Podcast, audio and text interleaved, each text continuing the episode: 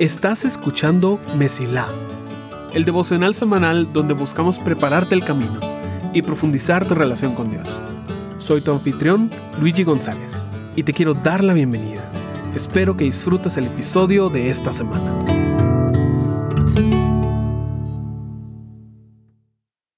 Bienvenidos a febrero. O debería decir, bienvenidos a la segunda mitad de febrero. Si te estás preguntando, tuvimos una pequeña pausa este mes por cuestiones de salud que, gracias por tus oraciones, ya estamos bien. Y con todo el dolor de mi corazón, tuvimos que retrasar la producción de Mesila hasta ya estar mejor, pero ya estamos de regreso. Y llamo atención a esto, porque tenemos una oportunidad muy bonita y muy interesante. Es tener dos martes que están sueltos. Y si ya llevas tiempo con nosotros, sabes que cada mes tenemos una serie diferente, generalmente de cuatro o de cinco martes, y nos enfocamos en un solo tema o en diferentes mensajes, pasajes que comparten algo. Entonces es bien interesante porque nunca tenemos la oportunidad de solo tener dos martes para hablar de algo. Así que quiero realmente aprovechar para poder platicarte de algo que realmente tiene que ser comparado. Entonces, realmente te invito que cuando veas este episodio y el siguiente los puedas escuchar juntos, uno tras otro, para realmente comparar lo que estamos platicando. Sin más que decir sobre esta introducción, te agradezco por tu paciencia y entremos a platicar sobre cosas que nos acercan a Dios. Hay una gran cantidad de versículos que son famosos, que muchas personas se conocen, que son los versículos que ya sea que contienen verdades profundas, verdades elementales para nuestra fe, o que se han vuelto populares porque describen nuestra vida, describen las lecciones que necesitamos recordarnos una y otra vez. Y hemos platicado de muchos aquí en Mesila. Pero hoy me gustaría llevarte a Romanos, esta carta que es tan densa de lecciones y de una explicación tan hermosa de lo que es el Evangelio, de lo que es nuestra fe.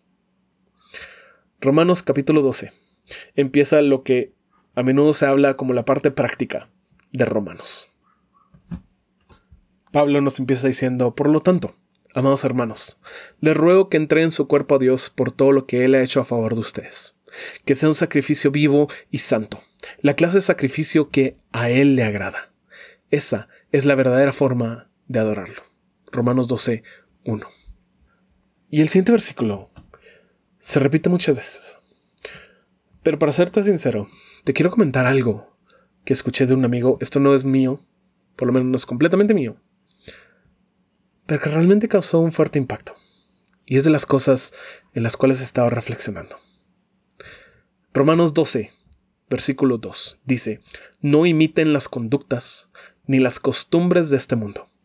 Más bien dejen que Dios los transforme en personas nuevas al cambiarles la manera de pensar. Entonces aprenderán a conocer la voluntad de Dios para ustedes, la cual es buena, agradable y perfecta. Es un versículo maravilloso, en el cual se nos hace una exhortación y se nos dice cómo pasa nuestra transformación. Se nos dice que no somos nosotros los que nos transformamos a nosotros mismos, es Dios. Pero también entendemos que pasa a través de nuestra mente, a través de cambiar nuestra forma de pensar, nuestra manera de ver el mundo. Entendemos que varias cosas en nuestra vida cambian, no cambiando cómo nos sentimos, o no necesariamente cambiando lo que hacemos, sino cambiando lo que pensamos. Y cómo entendemos quién es Dios y el rol que tiene en nuestras vidas. Y eso nos lleva a aprender a conocer la voluntad de Dios, algo que todos queremos, algo que todos deseamos saber qué es lo que quieres para nosotros. Y conocemos que es buena, que es agradable y que es perfecta. Pero el inicio de este versículo, algo que no mucho le he puesto tanto atención es que habla de no imiten las conductas ni las costumbres de este mundo. Y ese término del mundo es algo que se utiliza mucho en las iglesias. Y se habla en oposición de Dios. Lo que el mundo quiere, lo que el mundo enseña, lo que el mundo dice. Y todos tal vez tenemos una noción de qué es eso. Pero muy pocas veces nos hemos sentado a pensar, ¿qué realmente dice el mundo? ¿Cómo identificamos qué son las conductas y las costumbres de este mundo? Para muchas personas, básicamente se refiere a cualquier cosa nueva. Cualquier cosa que sea popular, que se esté diciendo, ese es el mundo, por lo tanto hay que rechazarlo. Pero no es tan simple. Hay cosas populares que son buenas. Hay cosas que son nuevas y son buenas. Y para no encerrarnos en pensar que todo lo que no conozca es el mundo y es malo, realmente es importante entender que nosotros estamos viviendo dos realidades. Como cristianos estamos viviendo entre dos planos de existencia, por así decirlo. Estamos viviendo en el mundo y estamos viviendo en el reino de Dios. Y algo importante de entender es que estos no son compatibles. El mundo y el reino de Dios son opuestos. Son tan opuestos que trabajan bajo diferentes reglas, diferentes principios, funcionan de forma diferente. Y para esto quiero que te imagines, tal vez un juego de mesa, tal un juego de mesa como Monopoly, con algo que crecimos, que tiene reglas, que tienen objetivos, de que tienen estados en los cuales vas ganando y estados en los cuales vas perdiendo, pero todo depende de las reglas del juego. Y el mundo tiene sus reglas. Y son diferentes a la forma en la que funciona el reino de Dios. Y es a veces difícil comprender cómo son de diferente. Y la razón por la cual traigo esto a tu atención es porque si nosotros no entendemos el juego que estamos jugando, vamos a tomar malas decisiones. Por más que querramos seguir lo que Dios nos dice, si no cambiamos nuestra forma de pensar, vamos a seguir tomando decisiones de acuerdo al juego incorrecto, por así decirlo. Nadie que sabe que está en un partido de básquet patea la pelota. Pero si sabe que está en un partido de fútbol. Entonces, a menos que sea el portero, por supuesto que no va a tocar la pelota con sus manos. Y para eso quiero platicarte algo que... Y para ilustrarte esto, quiero llevarte a otro pasaje muy famoso. 1 Corintios capítulo 13, 4 al 7. El famoso pasaje sobre el amor, donde dice, el amor es paciente, es bondadoso el amor no es envidioso, ni presumido, ni orgulloso. No se comporta con rudeza, no es egoísta, no se enoja fácilmente, no guarda rencor. El amor no se deleita en la maldad, sino que se regocija en la verdad. Todo lo disculpa, todo lo cree, todo lo espera, todo lo soporta. Es un pasaje maravilloso que a menudo escuchamos una y otra vez en bodas. Pero es también un ejemplo en el cual podemos ver lo opuesto que es el mundo. Si alguna vez te has preguntado cómo se comporta el mundo, o cuáles son las actitudes y las conductas que nacen de estar separado de Dios, pues déjame reinterpretar esto y leértelo de forma de ilustración. Diría algo así. El mundo no es paciente. El mundo no es bondadoso.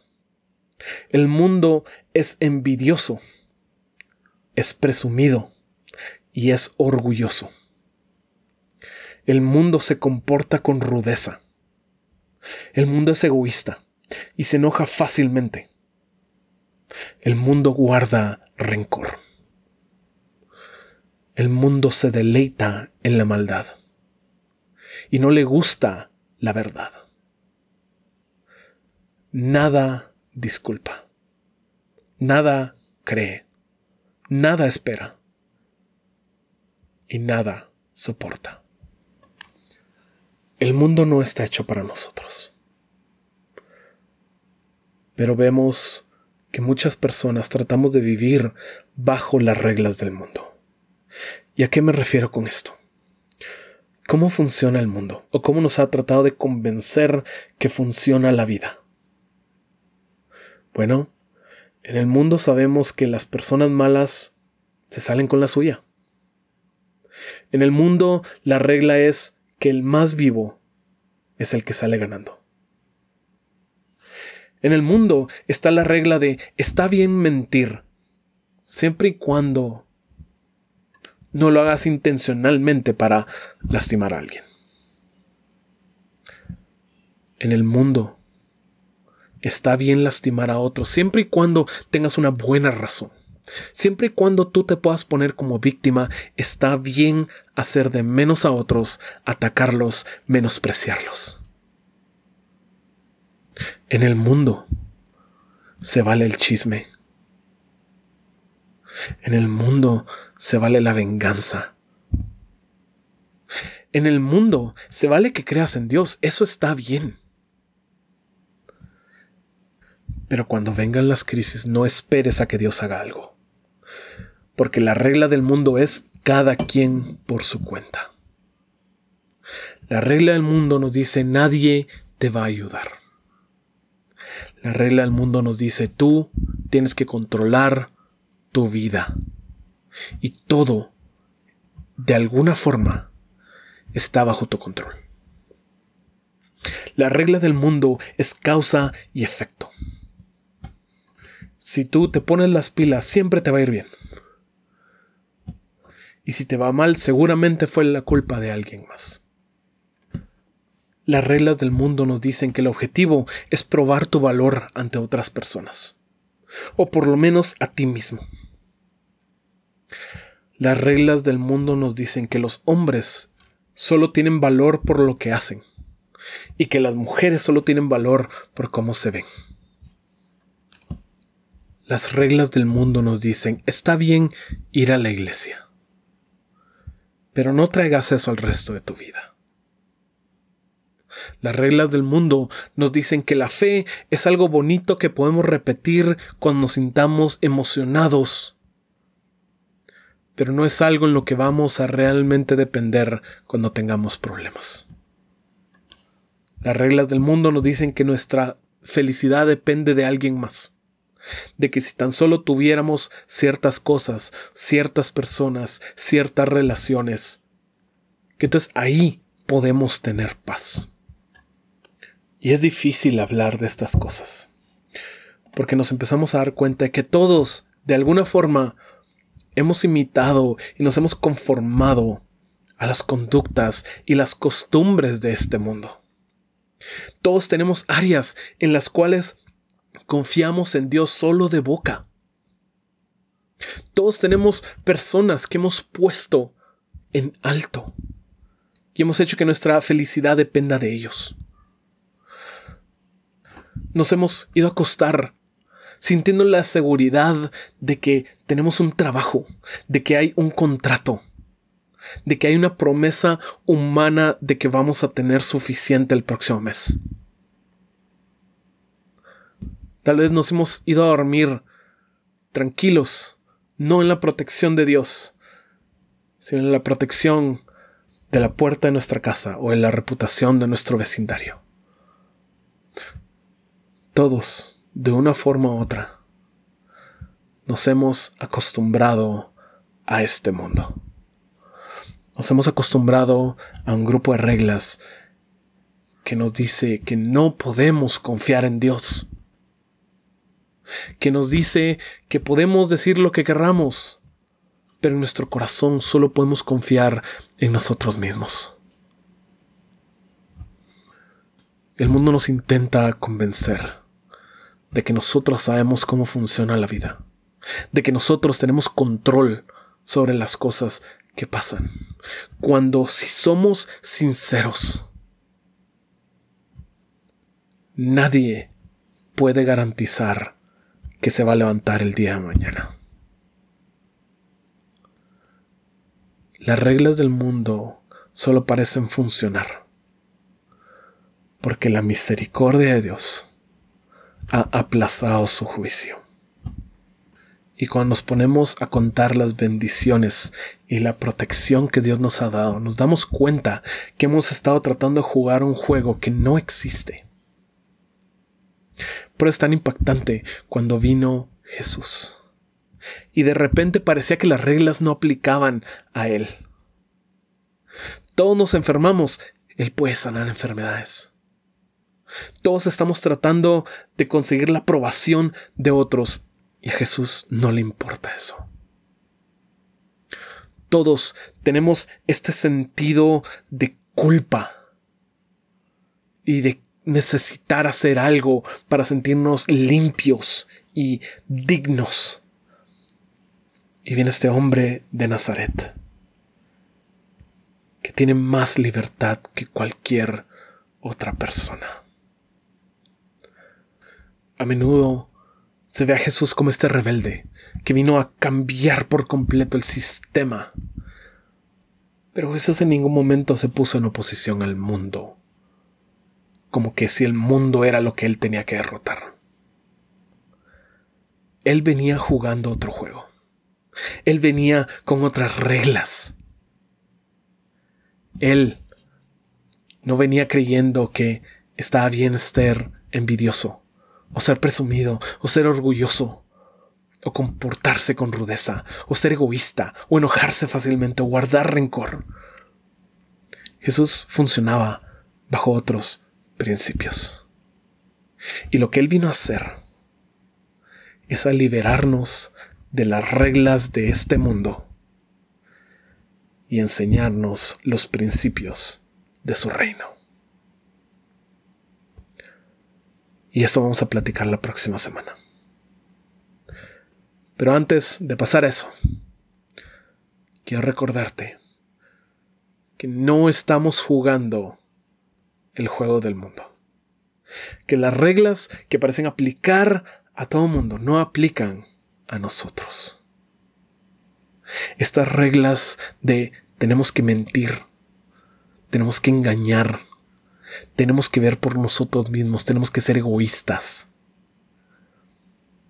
Esas reglas no aplican a todo el que ha puesto su fe en el único Señor y Salvador, Jesucristo.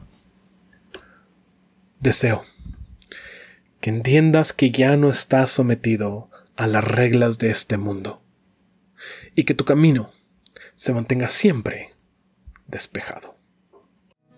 Gracias por escuchar. Si este episodio fue de bendición para ti, puedes ayudarnos a crecer al compartir el devocional en redes y enviándolo a las personas que sientes que necesitan escucharlo. Gracias por ser parte de Messi